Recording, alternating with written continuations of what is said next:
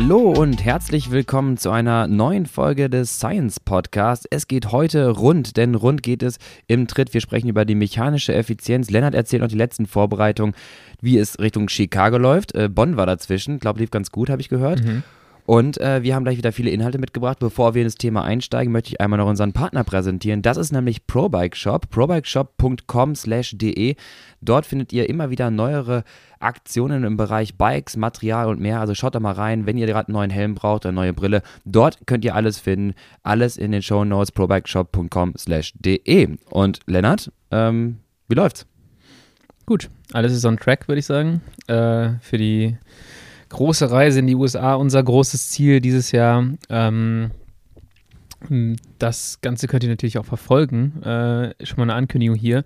Wir werden einen kleinen Vlog über das Team Colonia Kids und die Reise machen. Ähm, äh, hatten den Basti leider nicht dabei am Wochenende in Bonn, aber ähm, Stimmt, ja. ich habe versucht, mit der GoPro ein bisschen was abzudecken. Äh, sehr laienhaft, aber da schauen wir mal, was da raus geworden ist. Ähm, aber ja, läuft gut. Ähm, das Rennen in Bonn auf einer sehr, sehr coolen Strecke in der Rheinaue. Also, erste Austragung, ne? Erste Austragung. Das Rennen muss es auf jeden Fall wieder geben. Ich habe letzte Folge schon mal hier. Jetzt gibt es schon wieder den Appell. wieder Werbung gemacht für den Lizenzsport und das Rennen war auf jeden Fall auch wieder Werbung für den Lizenzsport. Ähm, in den Bonner Rheinauen, äh, in einem riesigen Park im Prinzip. Ah, cool. Man konnte die ganze Strecke eigentlich fast einsehen von einer Stelle. Äh, es ging hoch, runter, links, rechts, äh, war super abwechslungsreich. Ähm, und ja, hat ultra Bock gemacht, so zu fahren. Äh, wir hatten sogar noch den Luxus, im Trockenen und im Nassen einmal rumzufahren im Ah, Kurs. Äh, das Rennen ähm, ja, ist im Trockenen gestartet worden. Wir hatten leider wieder relativ wenig Teilnehmer, mehr als, als die letzte, letzte Woche. Also wir hatten knapp über 30 Starter ähm, in der Elite-Amateurklasse. Wir waren zu fünf da. Und ähm, ja, das war so ein Kurs, da sollte man möglichst vorne fahren und vorne bleiben. Das heißt, auch nicht zurücksacken lassen. Ähm, und nach ja, 10, 12 Runden äh, gegen eine Spitzengruppe, gegen eine Spitzengruppe weg. Ich hatte am Anfang, dachte ich mir erst so, oh Scheiße, ich komme hier in den Hunger. Die stand am Start und habe mich so ein bisschen unterzuckert gefühlt und dachte mir so, boah, äh, Richtig, das war richtig Amateurfehler. ja, wir sind mit dem Rad hingefahren, dachte ich mir so, äh, ja, da verbraucht man auch ein bisschen was, auch wenn man langsam Ja. fährt. Äh, hatte zwar da auch schon zwei Flaschen Slow Carb drin mit 40 Gramm, ist halt Ah. wahrscheinlich ungefähr das, was ich da auch verbraucht habe bei einer Stunde 15 ähm, Anfahrt. Aber was ich halt nicht so richtig äh, auf dem Schirm hatte, war auch der Startzeitpunkt. Der war so ein bisschen so eine weirden Zeit. Wo, und ich habe relativ spät gefrühstückt, kein richtiges Mittagessen und dann dahin. Auf jeden Fall habe ich meine Flasche äh, Fast Carb, ich fahre jetzt immer mit Fast Carb die Rennen, ähm, Ja. vor allem die kürzeren, äh, habe ich dann erstmal leer gezogen, glaube ich, so in den ersten fünf Runden. und ähm, ja, dann, dann ging es eigentlich. Dann äh, ging relativ schnell eine Spitzengruppe mit dem Wifi und mir drin. Wir waren insgesamt acht ähm, und haben dann da auch wieder so ein bisschen äh, in der Spitzengruppe auch direkt nochmal so ein bisschen sortiert. Also Wifi ist dann, in der Spitzengruppe waren im Prinzip zwei Kernosfahrer, zwei Sportforumfahrer, zwei von uns.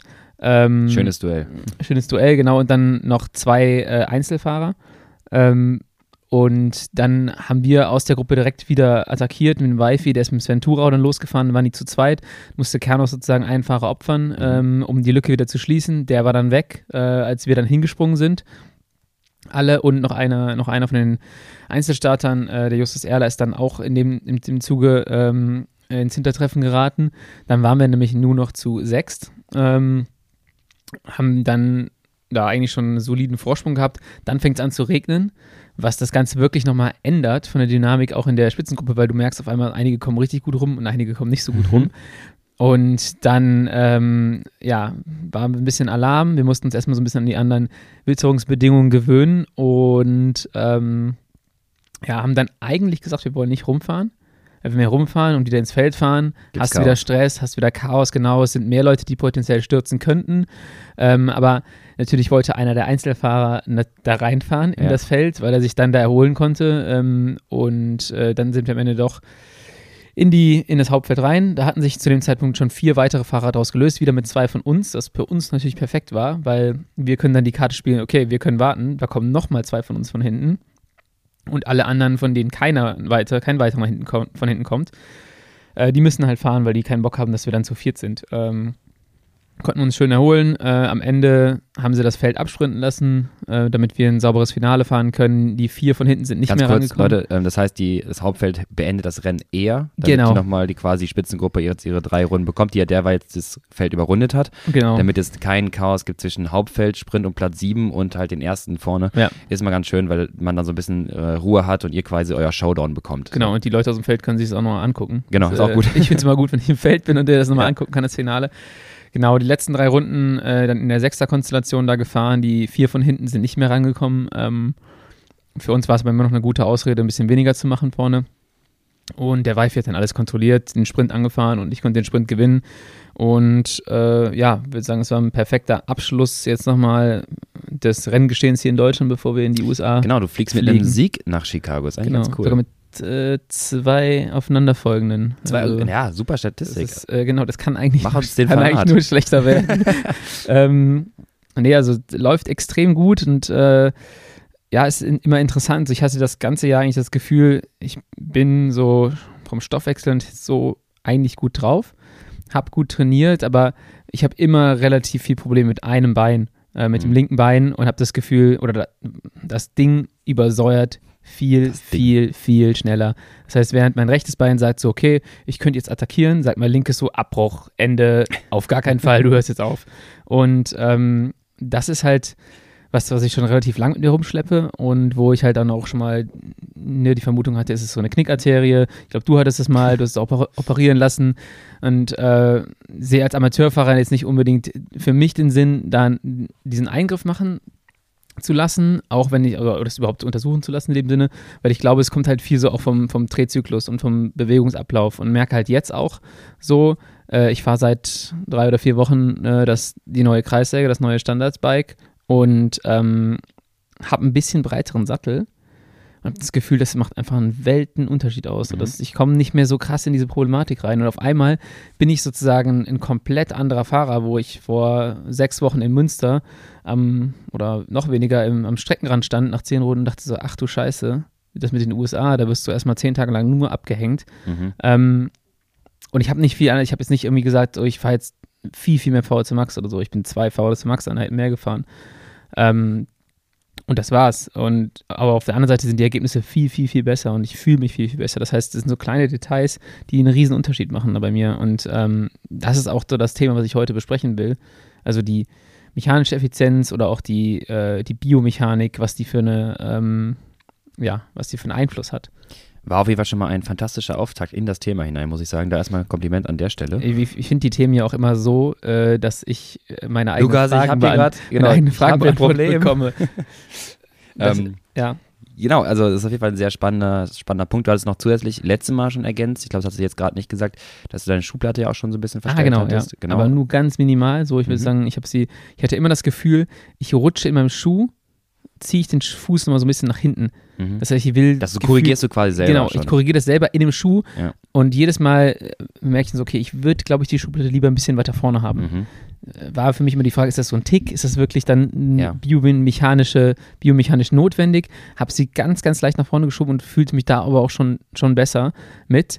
Und was ich auch lustig finde, äh, ich leide ganz häufig bei Rennen mit Kopfsteinpflaster, weil ich das Gefühl habe, ich kann, ich mache zwar diese Ausgleichbewegung im Schuh, ich ziehe den Fuß nach hinten, Mhm. aber das wackelt so, dass der immer wieder nach vorne rutscht. Das heißt, auf solchen Abschnitten. Du hältst dich quasi im Schuh fest mit deinem Fuß. Ja, genau. Ich, ich, ich halte mich entweder fest oder ich muss halt diese Re Korrekt äh, die, äh, Korrektion äh, ganz, ganz häufig machen auf, dem, Mhm. Pfla auf dem Pflasterabschnitt, weil das, der Schuh, Fuß die ganze Zeit wieder im Schuh nach vorne rutscht. Und Äh, deswegen hat Lennart auch Roubaix nicht gewonnen. deswegen habe ich Robert nicht gewonnen. Aber ich habe das Steinfurter Abendrennen gewonnen, als ich die Schuhplatte korrigiert hatte und auf dem neuen Rad. Also ich habe das Gefühl, ich muss das nicht mehr so häufig machen, weil in dem Moment ruck ich ja mit meinem Fuß auch Ja. krass nach hinten Ja. in dem Schuh, also mit, mit relativ wahrscheinlich einer heftigen Bewegung in der Bewegung selber auch noch, also im, im Drehzyklus. Und äh, ich glaube, das ist sicherlich auch so eine, so eine, ist ja eine schnelle Kontraktion auch nochmal. Das ist, glaube ich, nicht wirklich förderlich ähm, für die Muskulatur in dem Moment, die eh schon Ja. unter Stress sich befindet. Ja, okay. Jetzt hast du auf jeden Fall, ähm, wie in einer Ther- Therapiesitzung, auf jeden Fall zehn Baustellen auf einmal angesprochen. Ja, genau. Ähm, das ist auf jeden Fall, da hast du gerade einige wichtige Punkte genannt, die, da hast du schon recht, äh, die äh, genau entscheidend sind dafür. Ähm, lass uns das mal ein bisschen aufrollen und versuchen zu, zu ja, um, auseinanderzunehmen und mal mit der Lupe drauf zu schauen, was dort passiert sein könnte. Wir haben es nicht messen können, aber Ja. was dort passiert sein könnte. Mm, Wir beginnen aber erst einmal noch einen Schritt zurück. Ähm, mit Muskelkontraktion, wie das ganze Ding überhaupt funktioniert. Ähm, kleiner Hinweis an der jetzigen Stelle schon. Kommt später, weiß ich jetzt, weil ich es ja gerade erstelle, in Kapitel 2 der Masterclass. Äh, also dort nochmal, wenn du es sehr spät hörst, die, diese Folge gerade, kannst du in der Masterclass das Video dazu finden. Zweite Season, zweite Staffel. äh, Im Masterclass gibt es dann erstmal, beginnt es mit Ist, ist Muskelkontraktion. verlängert worden, Ist, äh, die ja, ja. Produktion. Genau, die, äh, die, die, die Zuschauerzahlen sehen ganz gut aus und die Fans sagen, sie wollen mehr davon. Okay. Genau, also es geht um Muskelkontraktion. Ich versuche es mal nicht ganz so sehr zu übertreiben. Ähm, stellt euch vor, ihr habt ähm, in eurem Muskel gibt es quasi diese ähm, ja, Muskelfasern, diese ganz langen Stränge. Zusammen ergeben sie den Muskelbündel. Das ist das, was du von außen siehst. Also ein Bizeps besteht quasi aus vielen Muskelfasern. Diese Muskelfasern, wenn du noch näher reinschaust, bestehen dann aus kleinen Myofibrillen und noch näher bestehen sie aus kleinen kontraktilen Elementen. Stell dir vor, wie so eine kleine, ähm, das sieht aus wie so eine wie so ein Stab, wie so ein Golfschläger auf der einen Seite. Das ist das, ähm, der, das Myosin-Filament. Das ist Mhm. quasi ein langer Stab mit so einem kleinen Kopf dran. Also würdest würdest du deine Hand anschauen. Und auf der anderen Seite hast du eine Art, ähm, auch wieder so einen Stab, der hat quasi Punkte, wo dieser Kopf angreifen kann. Ja. Und eine Muskelkontraktion ist dann nichts anderes, als dass dieser Kopf quasi an einer Bindungsstelle anpackt, als würdest du quasi an deinen Arm greifen und jemand zu dich heranziehen. Du greifst an seinen Arm und ziehst Stück für Stück, einmal klappt Ja. deine Hand um und ziehst quasi seinen Arm zu dir heran. Und das machen dann ganz, ganz viele kleine Golfschlägerköpfe, Myosinköpfchen, die dann am sogenannten Aktin angreifen und das Ganze ranziehen. Und so zieht quasi ein Muskel sich zusammen. Du hast ganz viele von diesen Elementen, die jetzt alle gleichzeitig ihre Arme quasi zueinander ranziehen. Und so verkürzt sich das Ganze. Ja. Die, das ist quasi jetzt, ich habe etwas in der Hand und möchte es quasi nach oben liften. Mein Bizeps spannt an, der verkürzt sich, der Weg des Bizeps, und ich ziehe das Ganze entlang der des Rotationsachse in meinem Ellbogengelenk, darum dreht es quasi drum rum und ich ziehe quasi mit die Kiste Bier nach oben. Ja. So, und wenn ich jetzt das Ganze in die gegenteilige äh, Richtung machen möchte, dann ist nicht der Bizeps in dem Fall verantwortlich, sondern der Trizeps, also der Gegenspieler. Ja. Der Bizeps lässt einfach locker und der Gegenspieler bringt das ganze Ding wieder auf Streckung. Was wir jetzt beim Radfahren haben, ist genau das Zusammenspiel zwischen, ähm, man nennt es ähm, Antagonisten äh, oder Agonisten und Antagonisten, also Spieler und Gegenspieler.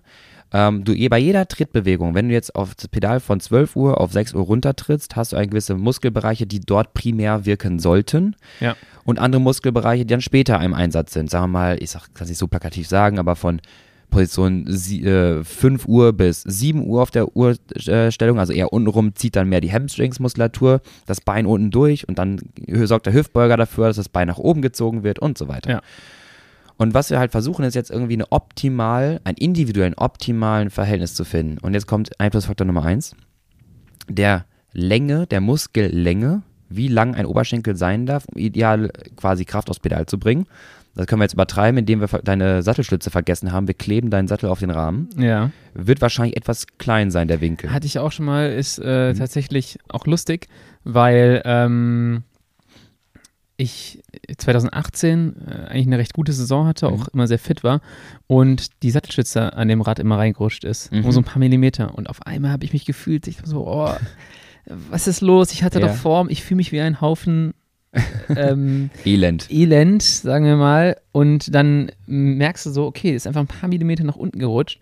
Und dann stellst du das Ding wieder nach oben und denkst so, ah ja, da ist die Form ja wieder.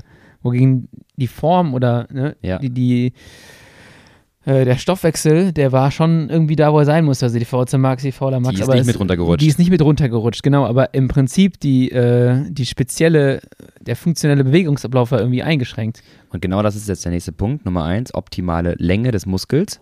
Ähm, kleiner Winkel ist immer schwer zu arbeiten. Auch physikalisch macht das wenig Sinn. Ja. Ähm, also es macht nicht Sinn, äh, dass du die Bierkiste ähm, auch zum Beispiel so weit wie möglich von dir weghältst, wenn du sie hochhebst, sondern eher nah ran. Ne? Ja. Und dann gibt es gewisse Hebelverhältnisse, die Sinn machen. Und ähm, auch mit diesem Reinrutschen der, der äh, Sattelstütze ähm, hast du auch das Problem, dass du gewisse Muskulatur ansprichst in einem gewissen Maße, in einem Winkel, die du sonst vorher nicht angesprochen hattest. Also du gehst jetzt zum Beispiel primär über, ich weiß nicht, Gluteusmuskulatur. Äh, wenn du zu hoch rutscht zum Beispiel, gehst du mehr über die Wadenmuskulatur, Ja. als würdest du im Stehen fahren.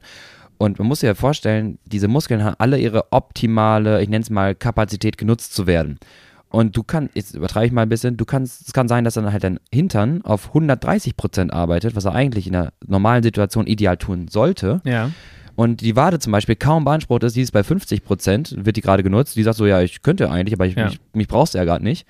Und so hast du ein quasi nicht ideales Verhältnis aus beanspruchter Muskulatur und dem Wirkungsgrad, den du halt erfahren willst. Genau, ja. Und das ist so individuell, dass man gar nicht sagen kann, ähm, dass es für alle gleich gilt. Andersrum haben wir alle schon einen relativ ähnlichen Körperbau und es ist schon eine gewisse Gesetzmäßigkeit. Es macht keinen Ja. Sinn, das so lang zu strecken, dass du nur über die Wade arbeitest.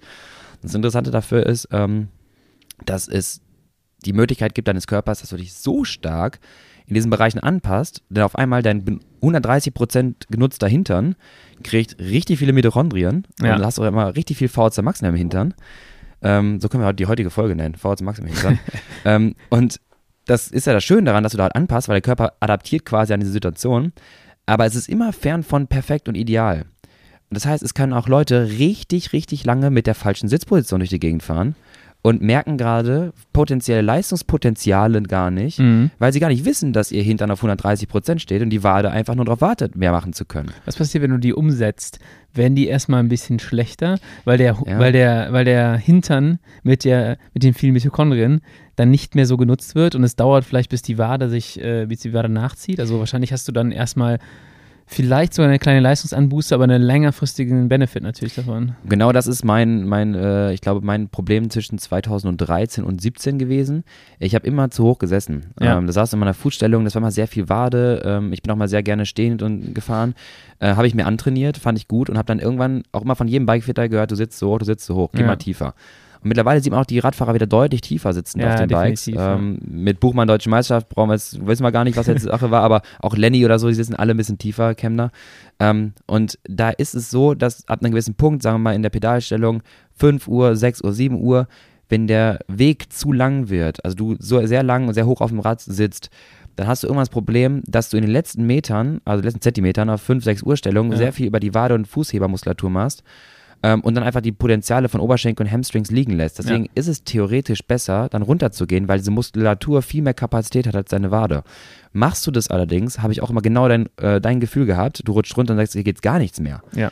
Weil die Muskulatur in dem Fall gar nicht so trainiert ist und du erstmal diese Kapazitäten wieder ausbauen musst, aufbauen musst. Ja, also zu hoch sitzen ist aber auch richtig grausam. Ich habe das mal eine Zeit lang gehabt.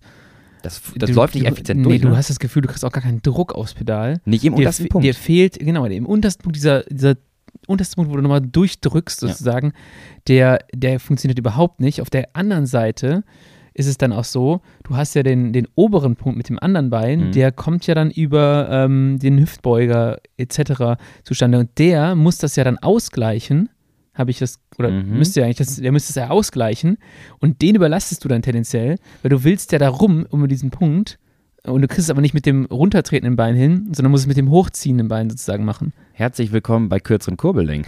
Ja. Und das ist ja der, der gerade das, das große Thema, sagen wir mal, im Bereich Triathlon und Zeitfahrrad, dieser, diesen Punkt zu reduzieren, wo in der obersten Pedalstellung bei 12 Uhr der Hüftwinkel sehr, sehr klein ist, weil das Ja. ist problematisch. Unabhängig von, von, von äh, Einengung der Beinarterie, ne, auch, auch da kann ich mal später die Geschichte zu erzählen, Ja. was da genau passiert ist.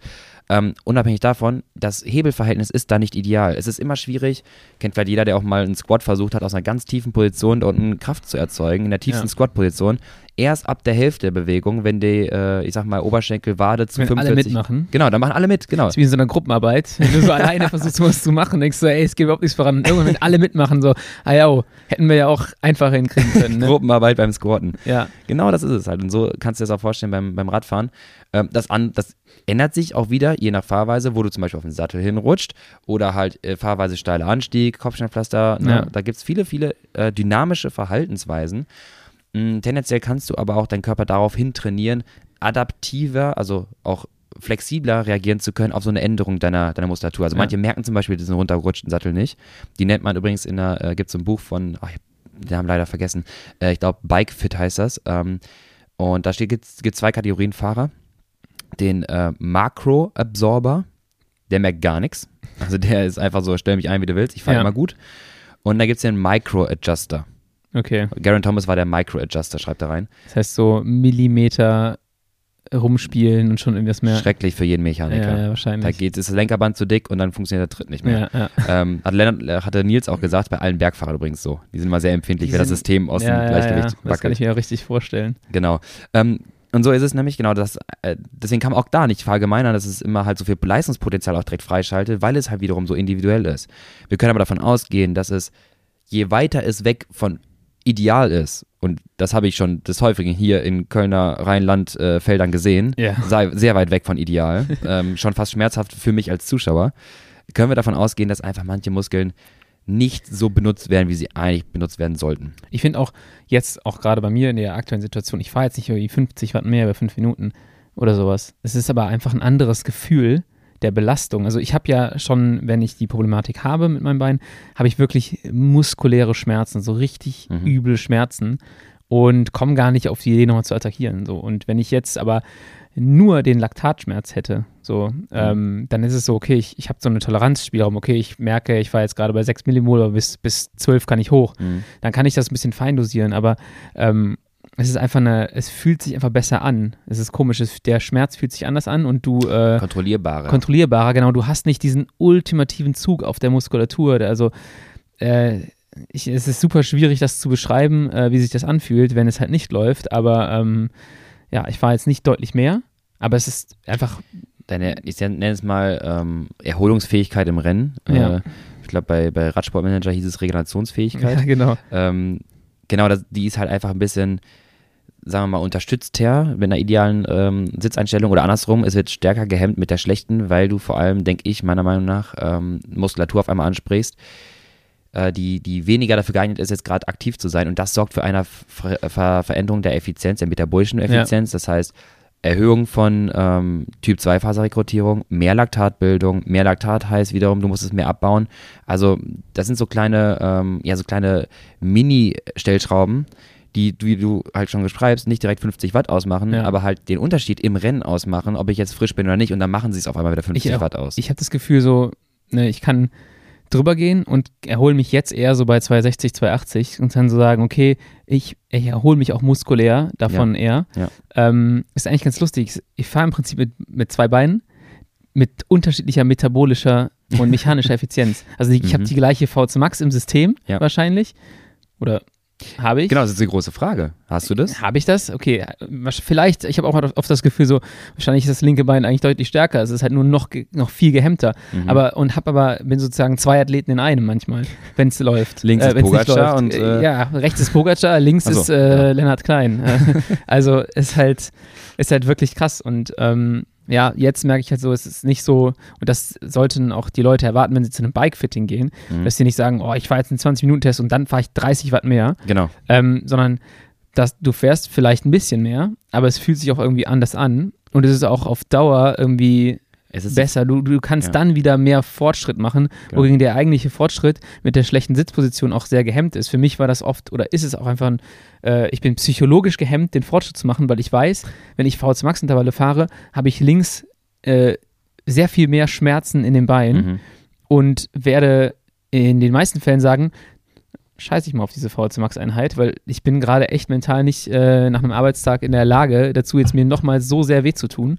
Wenn das System mal funktioniert, kann ich sagen, ja, ich fahre die halt einfach. Das wird jetzt irgendwie ein bisschen unangenehm, Ja. aber ähm, es, es ist machbar. Also lokaler muskulärer Schmerz ist deutlich schlimmer als der allgemeine kardiovaskuläre. Ja. Also sprich, wenn die Beine nicht wollen, die Atmung aber könnte, ist das mal sehr deprimierend. Ja, ich, ich gehe dann halt Ja. auch in dem Moment, das ist auch ganz interessant, weit weg von meinem äh, Max-Puls krachen. Also ich fahre Ja, da genau, irgendwie, ich fahre zwei Minuten 350, 360 in so einen Berg unten rein, bin bei Puls 100, paar und 50 Ja. und es ist Ende. So, ich kann nichts mehr. So. Das ist unser, aber nur mit dem einen Bein. unser großer Nachteil, in Anführungsstrichen, ist einfach ähm, die Radsport oder die, die, die Bewegung auf dem, auf dem Rad.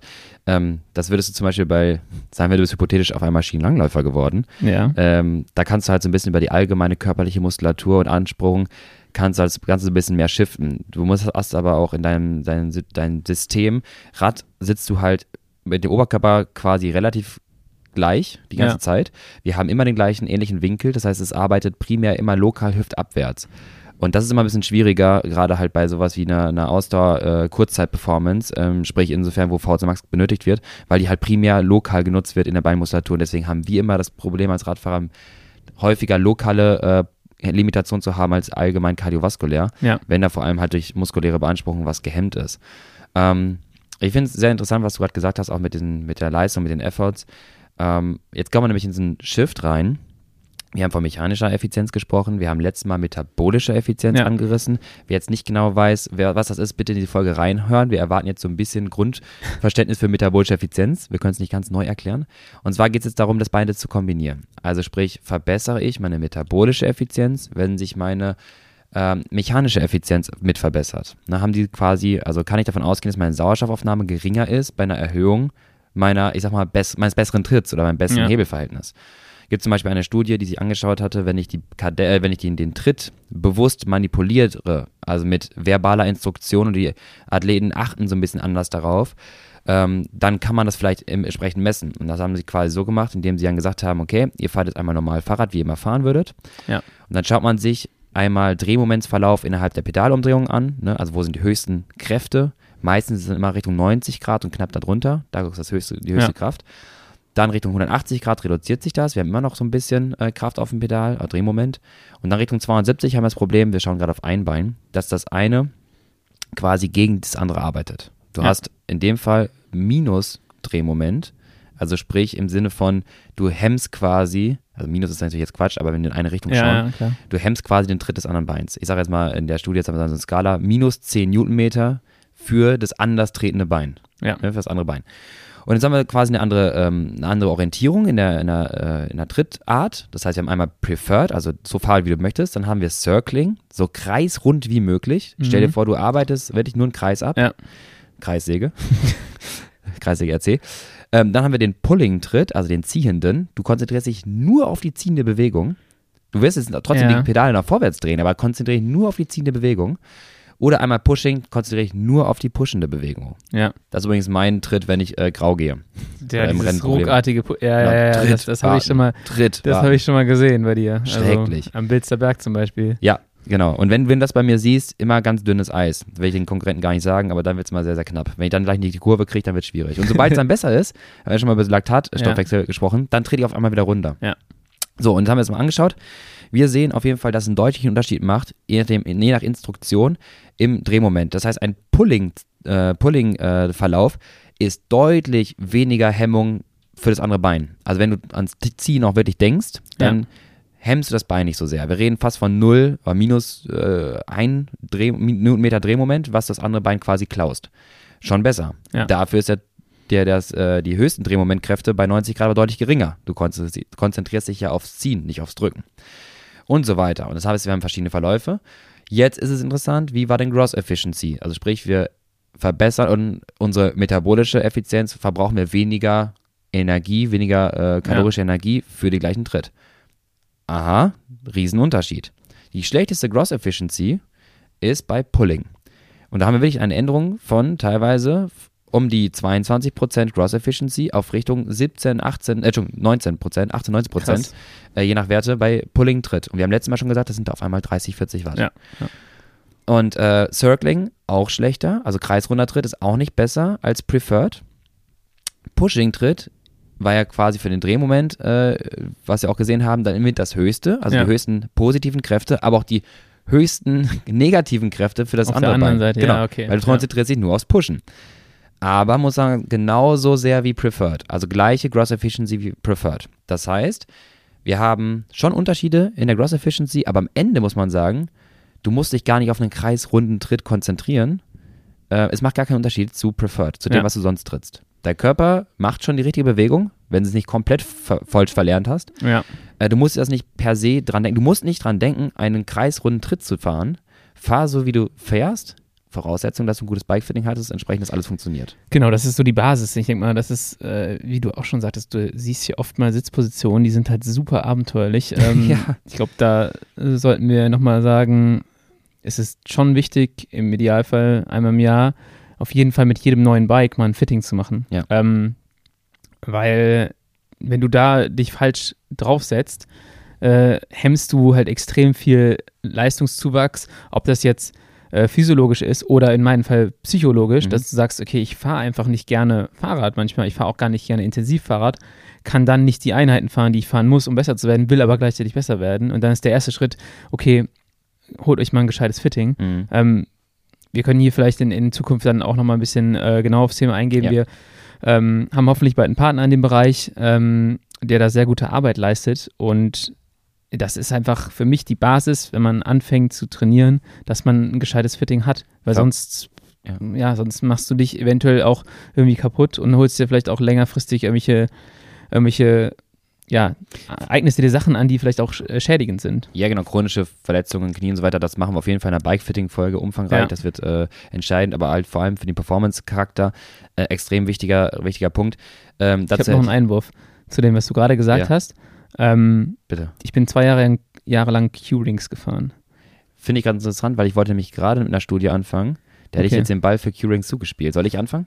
Äh, fang, fang ruhig an, ja. Okay. Leardell and Atema 2011 ähm, haben sich angeschaut, wie macht denn die, der Unterschied bei einer, äh, bei, bei Dead Center, ähm, Dead Center Punkte, das heißt quasi die, die Todpunkte im Treten, also sagen wir mal 12 und 6 Uhr, also die Pedalstellung, wo ja.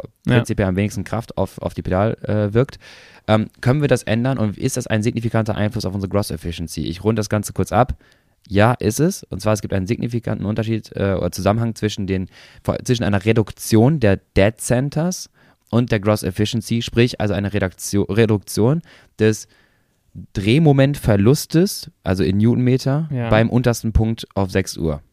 Also, dass man nicht, wie beim Pushing-Tritt, runtertritt, wartet, runtertritt, wartet, runtertritt, wartet. Und wenn ich das minimieren kann, indem dort weniger Drehmomentverlust äh, erscheint, habe ich eine Verbesserung auch der metabolischen Effizienz. Ja. Ich spare Energie.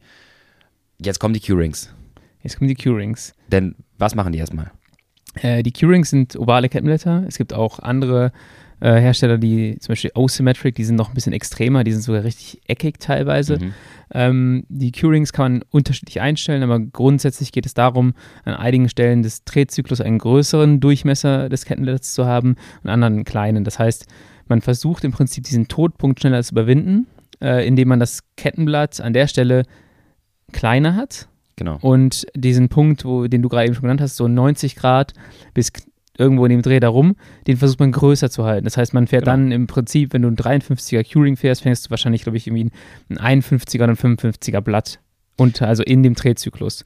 Genau, du präferierst quasi die Phase, wo wir vorhin gesagt haben, wo eh am meisten äh, Zug auf der Kette nachher steht, am meisten ja. Drehmoment äh, Verlauf ist. Wir haben gesagt, es beginnt quasi ab 12, 1 Uhr, ja, 1, 2 Uhr.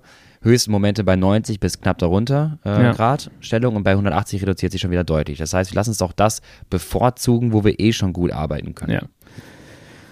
Für mich hat sich das in den zwei Jahren, wo ich es gefahren bin, eigentlich immer ganz gut angefühlt.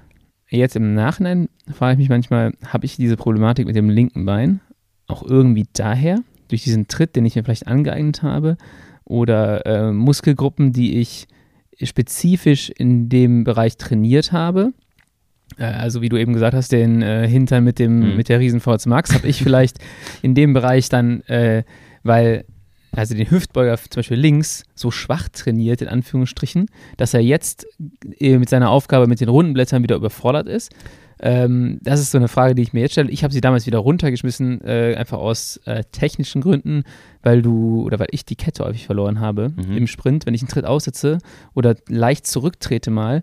Dadurch, dass sich der, ähm, der, dass die Kettenblattgröße ändert, ändert sich auch die, die Kettenspannung natürlich. Mhm, ja. ähm, und das war vor allem im Sprint echt unangenehm, wenn du dann so keine Ahnung, Posi 3 um die vorletzte Kurve kommst und dann nochmal einen Tritt rausnimmst und auf einmal bist du auf einem kleinen Blatt und das war's dann im Finale. Ja, so. ja. Ähm, und ja, das heißt, grundsätzlich kann ich, und das ist mein Problem, ich kann gar nicht sagen, ob ich die Problematik mit dem linken Bein damals auch so in der Art hatte. Äh, die Daten hätte ich jetzt gerne. Ich wünschte mir, ich hätte ein bisschen mehr Buch geführt über, über sowas. Ähm, ich kann es dir jetzt auch gerade gar nicht richtig beantworten, weil es auch wieder schwierig ist. Es ist so individuell, das mit den ovalen Kettenblättern, deswegen Ja. haben sie sich auch nicht so komplett flächendeckend durchgesetzt. Gab ja mal so mehr oder weniger Trend, Hype und jeder 2012, Ja. äh, Bradley Wiggins Genau. und Chris Froome fahren Asymmetric bei der Tour und fahren halt schnell Fahrrad. und fahren schnell Fahrrad. Das Ding ist aber auch, und das ist jetzt auch mein Problem, ähm, wie messe ich das denn? Weil du hast bei den Dingern mit den, mit den meisten gängigen Powermetern eher so einen leichten Overread. Ja. Ich komme an meine Wattzahlen von den Jahren nicht annähernd wieder ran und denke mir so, wow, war ich damals stark. Und gleichzeitig mir, wow, hatte ich damals schlechte Ergebnisse für die Wattzahlen. Gar nicht so schlecht für einen schlecht kalibrierten Ergometer zu Hause und diesen Kettenblättern, wenn du äh, bei Swift Racing so ein bisschen vorne mit reinfahren willst. cheaten willst, ja. ja, äh, das ist dich definitiv äh, problematisch für solche, für solche Sachen. Mhm. Ähm, aber ja, das ist so schwierig auch für mich, das zu vergleichen, weil die haben natürlich auch Studien gemacht. Äh, die Curics sind von Rotor. Ähm, und ich denke, also die haben dann auch eine Studie gemacht. Die Frage ist, wie aussagekräftig ist das, wenn du ein Overread mit einem Powermeter, äh, mit, einem, mit dem Curing halt hast und dann vergleichst mit einem runden Kettenblatt und du hast auf einmal 15 Watt mehr und der Ja. Overread ist, ist dran schuld. äh, Kannst du gar nicht sagen, ob derjenige einen höheren Leistungsoutput hat oder ob der le gleiche Leistungsoutput einfach höher gemessen wurde. Ne? Das ist das, das kleine Problem mit den Studien. Äh, Mit dem neuen SAM haben wir schon mal diskutiert, Genau. mit dem 360 Grad. Gäbe es. Potenzial, das zu messen, genau. Könnte man das tatsächlich mal testen? Sollten wir vielleicht mal testen. Das oder sehr, sehr korrekt messende ähm, Pedale, die einfach entsprechend Kräfte in Ja. der Position messen können. Genau da haben wir den, den Einflussfaktor, genau, wir können da so ein bisschen mal schauen. Ähm, man müsste halt sich anschauen, äh, zur Verbesserung der mechanischen Effizienz, ob du genau das gerade vermeidest, ob du halt die verbesserte Dead Setter-Punkte irgendwie Ja. hast, also weniger Drehmomentverlust an der Stelle hast, ähm, Drehmoment optimierst, das heißt, wir müssten Drehmomentverläufe die ganze Zeit uns anschauen und das am besten innerhalb eines ganzen Radrenns, gucken, ob sich das auch nicht ändert oder halt auch bei verschiedenen Intensitäten uns anschauen, also in einem Stufentest Ja. dann könnte man dann Aussage tätigen. Äh, bedingt aber natürlich immer auch diese Anpassungsphase, wie du schon so gesagt hattest. Wir ändern unseren Tritt, wir müssen unsere äh, Muskulatur dahingehend verbessern und Ja. ähm, ja und auch unterstützend dann trainieren. Ähm, jetzt kann ich auch gar nicht sagen, was vorhin hat diesen, diesen Schluss geschlossen, ob ähm, dein Hüftbeuger jetzt unterfordert äh, oder damals Das ist eine unterfordert ganz war. wilde jetzt, Theorie. Also da, Ja. Die Frage musst du mir auch jetzt nicht beantworten. Es ist nur das, worüber das- ich halt nachdenke, Genau. ob meine Problematik, die ich ab und an habe, auch dadurch ähm, mit entstanden ist. Ich glaube, ich würde sogar sagen, unwahrscheinlich, dass es so ist. Vielleicht ist es so, keine Ahnung, das ist ja ein bisschen sehr spekulativ. Ähm, ich denke halt, wenn, sobald du auf die runden Kettenblätter steigst und auch entsprechend die Muskulatur dann benutzt, dann muss sie auch irgendwann besser werden. Ja, Ähm, ich denke nicht, dass du damals in Anführungsstrichen kaputt gemacht hast. ja, Ähm, aber tendenziell ist es so, wie du schon sagtest, ne? also dieser, diese Kettenblätter ist auch nicht für jeden was geeignet und wenn du da auch technische Probleme mit hast, dann macht es sowieso weniger Sinn. Ja. Ähm, und man muss es halt für sich vielleicht mal ausprobieren, ob es dann halt eine Verbesserung auch spürbar wäre im Sinne von, ähm, ja, kann ich entsprechend die Leis Leistung fahren oder halt Dauergas fahren oder hole ich mich zum Beispiel schneller? Schwierig mit der Powermeter-Messung. Ähm, aber das halt mal auszutesten, nicht ausschließbar, aber auch dort, wie man in der Wissenschaft sagt, halt nicht fundiert. Also wir können nicht davon Ja. ausgehen, dass es für alle besser ist. Ähm, da gibt es meiner Meinung nach andere Potenziale und das wäre halt dann sowas wie ähm, Verbesserung der muskulären Beweglichkeit. Jetzt steigen wir quasi darüber in das nächste Thema und zwar Ja. ähm, halt einfach, wir hatten vorhin über die Kraft-Längen-Relation gesprochen. Ein Muskel hat eine optimale Länge. Richtig lang ist doof. Ähm, also ein gestreckter, äh, El- ein gestrecktes Ellbogengelenk, da kann man auch schwer die Bierkiste äh, an seinen Körper ranführen. Ja. Ähm, zu kurz ist auch doof, wenn du schon ganz nah ran hast, dann äh, wie mit der zu tiefen Sitzposition, wenn du schon ganz eng ist, der Muskel, ist das nicht mehr so ideal. ja. Also optimale Länge ist gut. Und wir können diesen Punkt der idealen Kraftentfaltung auch verändern, indem wir unsere maximale Range of Motion eines Muskels verbessern. Das heißt, mehr Beweglichkeit uns aneignen, wenn wir einen höher, maximal höheren Gelenkswinkel erreichen können im Kniegelenk mit Sinne eines Hamstrings Flexibilitätstrainings, also Ja. dehn mal deine rückwärtige Oberschenkelmuskulatur, was die meisten Radfahrer zu Hause vergessen. Ja, Ja. auch wenn das zieht. Ähm, dann verbessern wir auch einfach deren, sagen wir mal, Flexibilität in jeglichen Gelenkswinkel. Ja. Ein kurzer Mu- Muskel, und wir ziehen den immer wieder kurz durchs Radfahren, weil wir machen ja nichts anderes, als den Muskel kurz zu ziehen, verringert auch mit der Zeit immer mehr, immer mehr unsere, ich sag jetzt mal in dem Fall, mechanische Effizienz, weil du einfach, weil ein kurzer Muskel nicht gut arbeiten kann. Also der Beweglichkeitstraining ist ein ganz entscheidender Punkt einfach in der Muskeleffizienz. Und das habe ich tatsächlich gemerkt vorher mit der Problematik, dass wenn ich regelmäßig dehne, dass es tendenziell schon ein bisschen besser wird. Also es kann's, ich kann es nach hinten schieben, wenn das Problem Mhm. auftritt. Ähm, wahrscheinlich halt genau deshalb, weil ich mir ein bisschen mehr Range gebe von der Muskulatur her und dass die wahrscheinlich nicht ideale Sitzposition oder Gliedposition dann so ein bisschen ausgleicht. So. Und jetzt habe ich das Gefühl, und da muss ich sagen, habe ich auch wieder ein bisschen schleifen lassen, muss ich mich heute direkt wieder dran setzen mit dem Dehnen, ähm, dass ich diese, dass ich besser sitze, die Range gar nicht so krass brauche und es halt auch so funktioniert. Nichtsdestotrotz sollte man wahrscheinlich trotzdem alles aufrechterhalten. So. Genau, genau. Also ist, man, man sollte sich halt immer im Hinterkopf bewahren, dass wir so viel Zeit auf dem Rad verbringen. Äh, kaum ein anderer Sportler verbringt eigentlich so viel Zeit in seiner äh, einzigen Sitz, einer einzigen Position. Ja. Wie, ich habe ja schon gesagt, nur hüftabwärts bewegt sich. Das hat kein anderer Sportler über 25 Stunden die Woche, 30 Stunden die Woche Ja. als Profi. Ähm, deswegen ist es unglaublich viel Potenzial, dass man dort halt verkürzt und sich halt entsprechende Probleme dann zuzieht. Ähm, genau, also die Verbesserung der, der äh, Kraft-Längen-Relation. Dann, ähm, hast du gesagt, Ansteuerung. Also nutze Ja. ich meinen äh, Hüftbeuger vielleicht gar nicht richtig. In dem Fall kommen wir in den Bereich von Krafttraining auch rein und von äh, neuronaler Ansteuerung. Und dort haben wir so ein kleines Trainingsprogramm, auch in unseren diversen Trainingsplänen auch mit integriert, wo man sowas mal so einen Ticken verbessern kann. Da sind einfach diese kleinen Antritte. Ja. Diese kleinen Antritte, sechs Sekunden, Neuromuskulatur, ähm, äh, Neu- Neuro, ähm, neuromuskuläres Training, also einfach die Muskulatur rekrutieren lernen. Lerne deinen Hamstrings zu nutzen. Lerne deine Wade richtig zu nutzen. Habe ich heute vor. Sehr gut. heute lockere Einheit, äh, aber gerade diese, diese Sprints, diese 6-Sekunden-Sprints, Genau. äh, wollte ich dann nochmal machen, weil ähm, du hattest mir das ja auch damals in der Sprintfolge so angepriesen, Mhm. dass äh, da siehst du mal auf einmal 100 Watt mehr. Und das, das hat tatsächlich, drauf, oder? Das hat, nee, so. das hat tatsächlich funktioniert. Ich weiß echt nicht, ob das ein Zufall ist äh, oder ob ich einfach klügere Sprints gewählt habe, weil ich glaube eigentlich nicht. Ich habe eigentlich die gleiche Art von Sprints gewählt und auf einmal steht da echt mehr, stehen da echt mehr Watt. Und ich hatte davor extrem lange das Überraschung, dass mehr Training zu etwas, ne, zu was Ja, führt. also äh, erstaunlich. Wahnsinn. Also ich müsste es auch mal wieder anfangen. ist weil- mega geil. ja, also- das glaube ich dir. Ich Vor freue mich allem, auch für dich. vor allem in Kombination, wenn du dann den restlichen äh, Teil des Radrenns besser wegsteckst, weil deine, deine Biomechanik besser funktioniert. Mhm. Und dann, ich hatte vorher das Gefühl, so, ja, es ist, eh- ist scheißegal, ob ich im Peak 1,4 trete oder 1,3, Mhm. weil äh, vorher die 400 Watt, die zwei Minuten machen mich eh so grau, dass da am Ende nur noch 900 rauskommt. Mhm. Aber jetzt in der Kombination ist es echt gut. Und jetzt gewinnst du Radrennen. Genau, ja. Und das ist eigentlich, ich denke, also vielleicht sind es auch andere Faktoren, aber es ist wahrscheinlicher, dass das auch funktioniert hat, das Training. Du trainierst, genau, du lernst die neuronale Ansteuerung. Was man zusätzlich machen kann, ähm, ist auch zum Beispiel Low-Cadence-Training im Sinne von Verbesserung der muskulären Ansteuerung. Man sucht sich jetzt eine Intensität, die jetzt wirklich nicht ganz so nah an Schwelle und Sweetspot rangeht. Aber jeder, der mal 55er Kadenz oder 50er Kadenz auch gefahren ist, ähm, wird ja merken auf einmal, wie lange dieser Tritt wird. Ne? Also Ja. eine Sekunde und noch Du kannst dich viel mehr Sekunde. darauf fokussieren, was du da, was du da treibst. Genau, auch da, ne, wir verändern temporär jetzt die Gross Efficiency so ein bisschen und wahrscheinlich ist es dann, wenn du drüber nachdenkst, Circling haben wir gerade gesagt, ist nicht unbedingt besser, aber wir verbessern mehr fürs Training, zu verstehen, welcher Muskel wann wie aktiv sein sollte. Kennt man auch ganz gut, wenn man mal einbeinig fährt. Zu Hause bitte auf der Rolle machen, Ja. draußen auf der Straße nur erfahrene Leute. Ich kenne da jemanden, der hat mal sein Rad dabei kaputt gemacht. Oh. Ähm, ja, also äh, mit dem würde ich ja keinen Podcast machen, ne? ähm, und ähm, genau, also der, äh, die, die, das Einbeintraining im Sinne von, ich trete jetzt runter, ich lerne auch, guck mal, ich kann hier ziehen und dann gehe ich oben über so einen Punkt drüber, Ja. kann einfach diese Ansteuerung verbessern, auch letztendlich die muskuläre Effizienz dort verbessern. Ähm, wenn man es immer wieder regelmäßig einstreut, nicht vergisst, weil auch dort wieder, das verlernt man mit der Zeit auch gerne wieder, wenn man einfach nur Fahrrad fährt.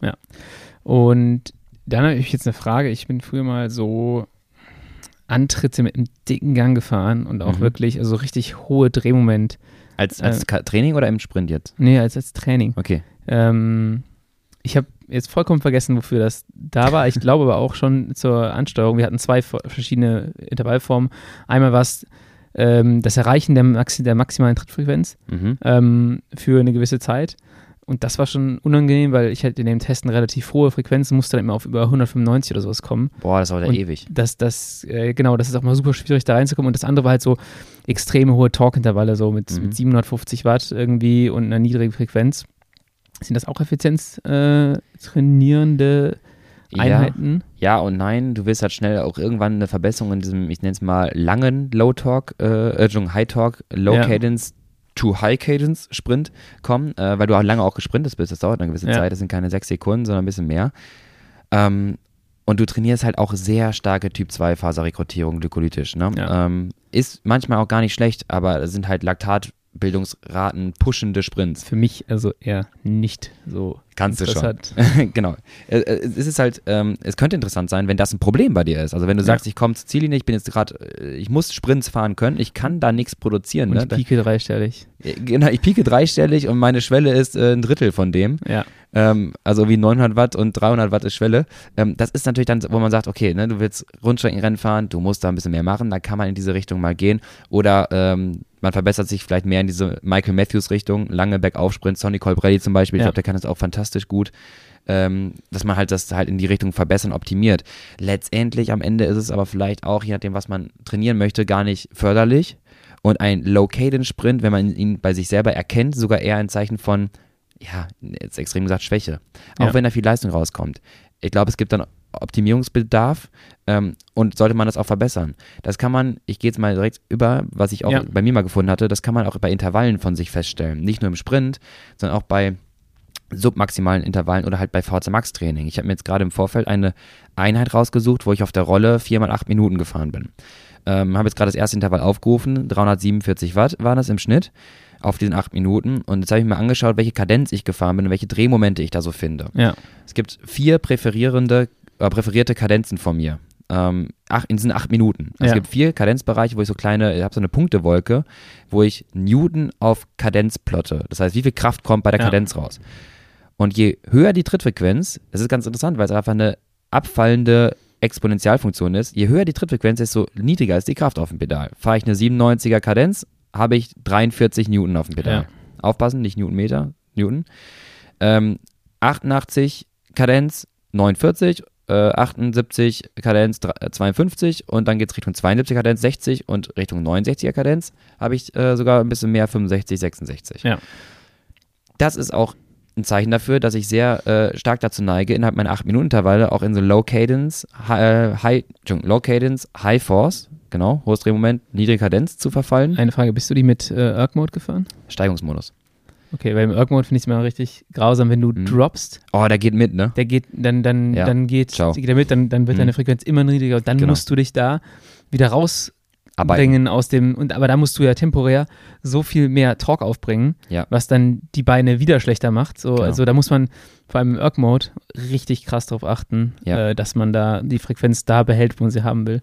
Genau, genau das. Ähm, ich habe jetzt gerade auch falsch gesagt, das war jetzt nicht, äh, das ist mir gerade aufgefallen, es war nicht Drehmoment, es war dann, äh, in dem Fall ist es jetzt äh, Pfund, Entschuldigung, also in Gewicht gemessen, also wie, wie Newton Kraft halt. Jetzt wird es nochmal komplizierter. Ja, es ist aber nicht so schlimm. Es, es geht einfach darum, in dem Fall habe ich halt festgestellt, je niedriger Kadenz, desto, je niedriger die Kadenz in diesem Intervall, desto höher wurde meine Kraft oder andersrum gesagt, ich habe nur dann die Kraft erzeugt, wenn ich eine niedrige Kadenz gefahren bin. Ah, okay. Ja. Und das ist nicht schön, weil wir hatten auch schon mal über die Rekrutierung von den äh, von unserem muskulären ähm, ja, Fast Twitch und Slow Twitch Fahrbein gesprochen.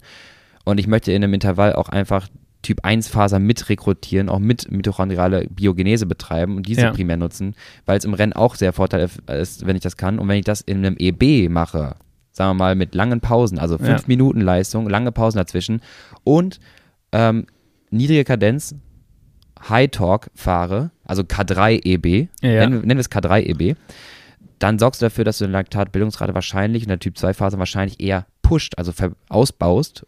Und das Ja. kann sein, dass natürlich auch deine VZ Max steigt, aber die Rate mit. ja. Und wenn ihr sowas bei euch feststellt, dann ist das so ein bisschen, man sollte sich ja versuchen, so ein bisschen aus diesem, ähm, ich sag mal, Low-Cadence-Bereich rauszudrücken. Ähm, und aus dem Grund auch die Anstiege nicht zu steil zu wählen, wo man immer ganz gerne seine Intervalle fährt, Ja. auch mal in diesen unangenehmen Part reinzugehen, dass Intervalle auf dem Flachen zu fahren, nicht nur mal am Oh, Berg. Ich ja. weiß, kannst, magst du auch nicht gern, Ja.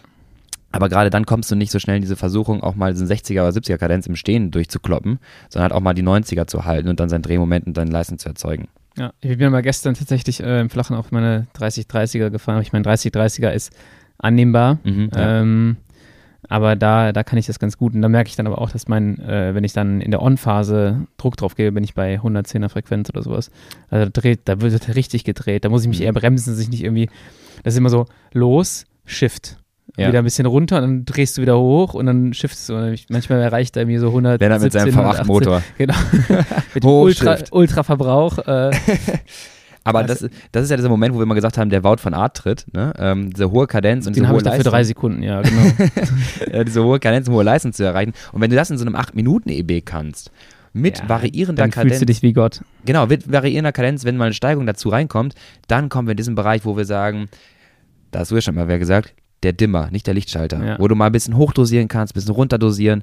Klopfst du, klopfst du das Ding nur mit einer 60er Kadenz und einem hohen Drehmoment durch, dann hast du nicht so viel Nee, Spielraum. nee, überhaupt nicht. Also das, das ist so, also da kannst du dann einfach nur Wattshifts von 10, 15, 20 Watt Blöcken. machen. Genau, blöcken. Und dann wird es halt auch echt, äh, dann kannst du dich auch da auf sehr dünnes Eis begeben. Wenn du nämlich Ja. in den Block ein bisschen zu hoch gehst, dann war es das schnell. Das sehe ich Ähm, mal bei ganz vielen Athleten, wenn sie ihre IEs fahren, 40-20 oder so, Ja. zu dicken Gang und siehst immer diesen, ähm, hier, du sollst 360 Watt fahren. Und dann beginnen die erstmal direkt mit, kein Witz, 500.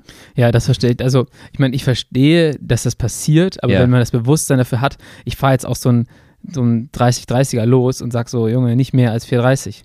Weil ich weiß. ich Natürlich wenn tut ich das im- nicht weh am Anfang. Genau, die ersten zwei tun überhaupt nicht weh. So. Und ich weiß aber, der fünfte und der sechste, die tun dann richtig weh, wenn du es in den ersten zwei übertrieben hast. Und äh, ja, Ja. du verlierst das Training dadurch, dass du unten raus die Leistung nicht mehr erbringen kannst. genau. Und selbst wenn du es schaffst, haben wir auch drüber gesprochen, ist es gar nicht sinnvoll.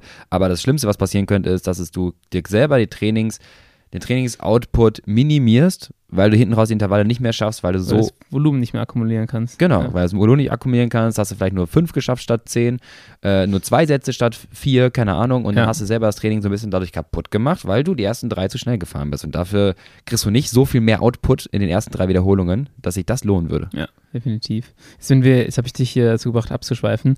Ähm, in deiner Ausführung, hattest du noch Punkte oder kann ich direkt wieder die nächste Frage äh, hinterher schmeißen? Du weißt, meine Punkte hören nie auf, deswegen schmeiß lieber eine Frage rein. Ähm, weil ich glaube, das ist auch was, was du hast es ganz am Anfang angesprochen, ist aber auch ein interessantes Thema für viele Leute, ähm, Kurbellängen. Ich Mhm. selber fahre eine 165er Kurbel äh, seit zwei Jahren jetzt, hatte mal eine 172,5er Kurbel. Ähm, Tendenz geht zu kürzeren Kurbeln, würde ich sagen, aus verschiedensten Gründen. Äh, Hüftwinkel ist nie so zu äh, oben im, im höchsten Punkt. Mhm. Äh, ich finde es auch ganz angenehm, ich setze im Kriterium in den Kurven nicht mehr auf. So, Ja. das merke ich, ist einfach weniger geworden. Ähm, was gibt es noch für Vorteile, beziehungsweise worin liegen halt die, die Vorteile genau?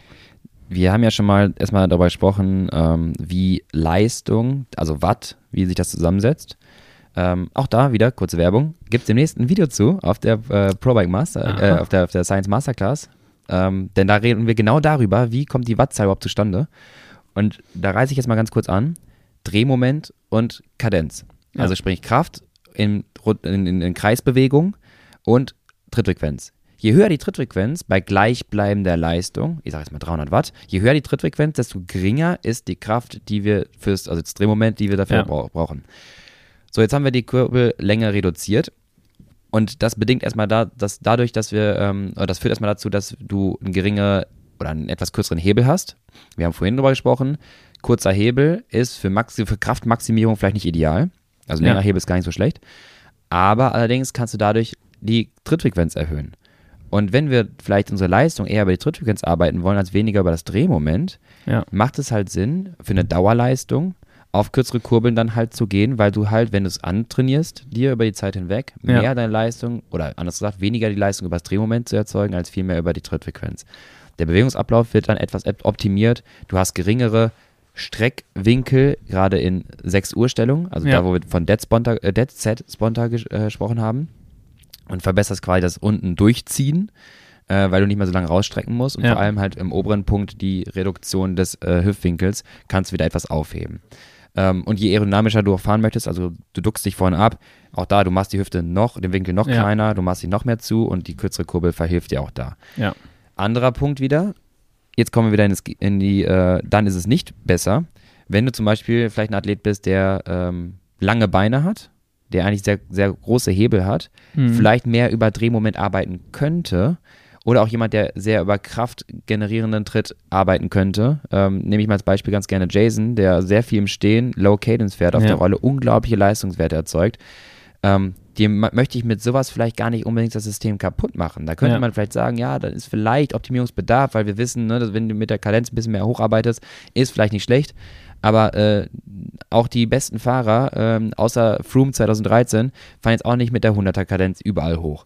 Ja. Und manchmal möchte ich das System vielleicht auch gar nicht dadurch crashen und sage, okay, wir bleiben zwar vielleicht in den tendenziell kürzeren Kurbeln von 170 und 172,5. Ja. Die 175, 180er oder 185er aus Ulrich-Zeiten muss es nicht mehr sein. Ja. Ähm, aber äh, wir versuchen das nicht zu sehr zu überziehen, weil du vielleicht einfacher bist, der tendenziell davon profitieren könnte, wenn sie nicht, äh, wenn sie etwas länger ist. Okay, also es ist nicht für, nicht für jeden. In, in meinem Fall ist es, glaube ich, Ja, du hast ganz, halt auch ganz gut. kurze ich, Beine. ich bin halt auch ein Zwerg, ich habe auch kurze Beine, genau. Ähm, das ist übrigens auch das, was ich eben meinte mit dem, ich, vielleicht habe ich meine Sprints klug gewählt. Ich finde es halt immer lustig. Du kannst halt Ja. aus so in so Senken rein, wenn du aus hoher Kadenz kommst, holst du halt die meisten, die höchsten Watt-Peaks raus. ja, Vielleicht aber auch da interessanter, eher das Sprinttraining so ein bisschen nach Drehmoment zu evaluieren. Ähm, wie viel Drehmoment konnte ich denn erzeugen? So, weil theoretisch mit dem Drehmoment genau. Und der richtigen Frequenz kriegst du die Watt hin. Wenn ich mir jetzt sage, ich bin, gut, ich bin jetzt fünf Sekunden äh, 1350 Watt gefahren, Ja. ähm, ist das nicht unbedingt besser als ein Sprint, der äh, über fünf Sekunden 1200 war, ähm, wenn das Drehmoment halt ein ganz anderes war, was ich bei dem 1200 äh, erzeugt habe. Genau, man sollte halt seine Anforderungen verstehen lernen. Wenn du mit einem richtig hochfrequen äh, mit einer Hochgeschwindigkeitssprint Richtung Ziel kommst, Ja. dann ist es halt förderlich, wenn du aus einer hohen Kadenz noch ein gutes Drehmoment erzeugen kannst, entsprechend das auch zu trainieren. Also aus einer 100er Kadenz noch ein, ein hohes Drehmoment erzeugen kannst. Wenn es aus einer äh, Linkskurve, ähm, keine Ahnung, kurze oder kurze Kur Bütgen, weil wir haben letztes Mal drüber gesprochen, Ja. ne? Ähm, Rechtskurve, man versucht noch irgendwie die Geschwindigkeit mitzunehmen. Lange Zielgerade ist auch nicht mehr, explosiver Sprint braucht es jetzt, also viel Peak Ja. und bist schon direkt im Ziel. Ähm, dann macht es Sinn, aus einer, aus einer Low Cadence quasi einen hohen, hohes Drehmoment generieren Ja. zu können. Es ist sowieso gut, wenn man das halt beides kann, aber man sollte sich so ein bisschen auch überlegen, welches Szenario habe ich denn? Und die meisten Sprints sind ja auch aus einer hohen Geschwindigkeit. Die Ja. meisten Sprints, da wirst du irgendwie so halbwegs gut vorne abgeladen. Ähm, du bist auf jeden Fall mit den ersten fünf zu finden, nimmst die Geschwindigkeit mit und sagst dann, ich muss eigentlich nur noch den Arsch heben und ab Ja. dafür, wenn ich richtig positioniert bin. Und da sollte man schon in der Lage sein, dann nochmal seine Leistung rauszuholen. Ein stehender 1400 Watt Peak ist zwar ganz geil auf dem Papier und kann man auch gut mit angeben, muss man auch sagen, ne, macht die schon Ja, ja, ein bisschen genau. attraktiver. Ähm, aber im Rennen, wenn du halt aus einer Geschwindigkeit aus einer 50 ähm, dann halt in Anführungsstrichen nur noch 800 Watt draufs Pedal bringst, ähm, dann muss man sagen, okay, da gibt es vielleicht ein bisschen Anpassungspotenzial. definitiv. Ähm, ja, also ich bin mal gespannt, das habe ich noch nicht analysiert, was so die Rennen in den USA zum Beispiel für Sprints äh, sein werden, aber die werden wahrscheinlich relativ ähnlich sein zu dem, was wir hier machen. Ähm, ja, für mich ist es dann halt tatsächlich auch dann auch wichtig, den hohen Peak zu haben. Mhm. Ähm, Schick mir dann meine, deine Daten dazu. kann, ich, Ähm, kann ich dir da- gerne machen. Ich hoffe einfach, dass ich noch in der Lage bin zu sprinten. Das heißt, dass das Rennen vorher Ja. nicht zu hart war für mich. Ähm, wird auf jeden Fall relativ viel Konkurrenz auch am Start sein. Ja, auf jeden Fall. Und Weil ich habe jetzt hier, da können wir später darauf dann eingehen, wir können deinen Sprint ganz gut analysieren. Ich habe mit WKO ein Ultimate Sprint Analysis Tool. Da geht es dann so ein bisschen um den Vergleich der Effective Pedal Force, was wir gerade gesprochen haben. Ähm, also jetzt in Newton gesprochen, dann hast du dann teilweise so, in meinem EB war es jetzt zum Beispiel, meiner 347 Watt, 8 Minuten, hast dann teilweise 250 Newton, die du aufs Pedal bringst. Dann sehe ich halt so einen Schaltvorgang. Ich reduziere die Newton auf dem Pedal, ähm, tritte, trete schneller, ähm, kann quasi dort ein bisschen Newton einsparen, Ja. aber trotzdem gleiche Leistung. Dann shifte ich wieder, dann, äh, langsam, äh, dann, dann trete ich wieder langsamer, habe wieder mehr Newton. Und genauso gibt es einen parallelen Chart dazu, der vergleicht das dann mit deiner Beschleunigung über Ja. die GPS-Daten. Das war nicht ganz so genau, aber geht trotzdem ganz gut. Und dort sehen wir halt quasi, wie du den Sprint fährst, ob du zwischendurch irgendwann deinen Tritt rauslässt. Ja, oder ob ich auch, es zeigt mir das auch an, ob ich einen zu dicken Gang gefahren bin. Also zumindest in der Beschleunigung würde ich ja sehen, dass es vielleicht die Beschleunigung nicht ideal ist. Steht, genau, steht hier nicht, aber wenn man die Daten zu interpretieren weiß und drei, vier Sprints Ja. von dir nimmt, kann man das genau zum, äh, da analysieren. Und da wir einem großen Crit-Special, wenn du halt den Inhalt da lieferst, äh, wir gerne mal darüber sprechen können. Im Nachhinein schauen uns mal deine Sprints nachher an und äh, gucken wir mal genau drauf, was du in den Sprints dann absolvierst und ob das ein erfolgreicher Sprint dann war oder ein, wo du sagst, ah, das war nicht ganz so Ja. geil. Du hast zehn Chancen, zehn Sprints, die uns liefern Okay. kannst. Ja, ich hoffe, dass ich zehnmal sprinten kann, ja. Genau, und wir gucken uns mal zehn Sprints, seien sie noch so sehr äh, von Laktat dominiert, gucken wir uns mal an, was da rauskommt dann bei dir. Top. Das werde ich dann alles nachreichen äh, am 2. Juli, wenn ich wieder hier bin. Äh, 2. Perfekt. 2. August. 2. Juli war schon. Äh, genau, genau, 2. August. Ähm, wann geht's los? Montag. Montag, 18. Juli. Genau. Spannend. Ähm, also Leute, falls ihr die, wann ihr die Folge hört, Montag fliegt äh, Lennart mit dem Kids-Team nach Chicago. Ich halte hier die Stellung in Köln und äh, werde den ganzen Content, wir werden den sammeln. Wir werden viel Content für euch produzieren oder die Jungs werden viel Content für euch produzieren. Das Ganze gibt es dann überall auf YouTube zu schauen. Ähm, wir werden später im Podcast darüber berichten, als Einzelfolge. Wir werden natürlich auch weiterhin unsere Podcast-Folgen vor Ort aufnehmen. Wir werden halt gucken, wie wir es dann halt digital wieder hinbekommen. Tour de France Podcast gibt es auch weiterhin, der wird da nicht pausiert. Ja. Und auf Instagram gibt es auf jeden Fall wieder fette Bilder zu schauen. Ähm, und Lennart wird immer zwischendurch berichten, wie die Platzierungen aussehen. Auf jeden Fall, genau. Ich glaube, dann äh, haben wir das nächste Effizienzthema abgehakt und meine Fragen auch beantwortet. Cool. Äh, kommen bestimmt noch weitere Fragen auf. Äh, wenn ihr Fragen habt, meldet euch gerne. Äh, haben wir in den anderen Folgen auch schon gesagt. Wir sind ja über verschiedenste Wege zu erreichen, über Instagram ähm, oder über den Science-Blog oder auch auf YouTube könnt ihr was in die Kommentare hauen. Äh, haben da auch schon häufig gesehen, dass Leute gesagt haben, so ey, wir haben es äh, eingefordert, Infos zu dem, zu dem ja, Punkt und äh, ist direkt geliefert worden. Also immer her damit. Genau, damit wir den Content so bereitstellen, dass ihr da richtig Bock drauf habt und wir auch von euch lernen, was ihr hören wollt. Damit würde ich sagen, gehen wir rein äh, oder hören wir auf mit dem Podcast, gehen rein ins Training. Du machst deinen 6-Sekunden-Sprints jetzt, jo. machst meine letzten Vorbereitungen nach Chicago und das nächste Mal, wenn wir quatschen, bist du schon drüben. Top. Also, dann bis bald. Jo, bis bald. Ciao, ciao. Ciao.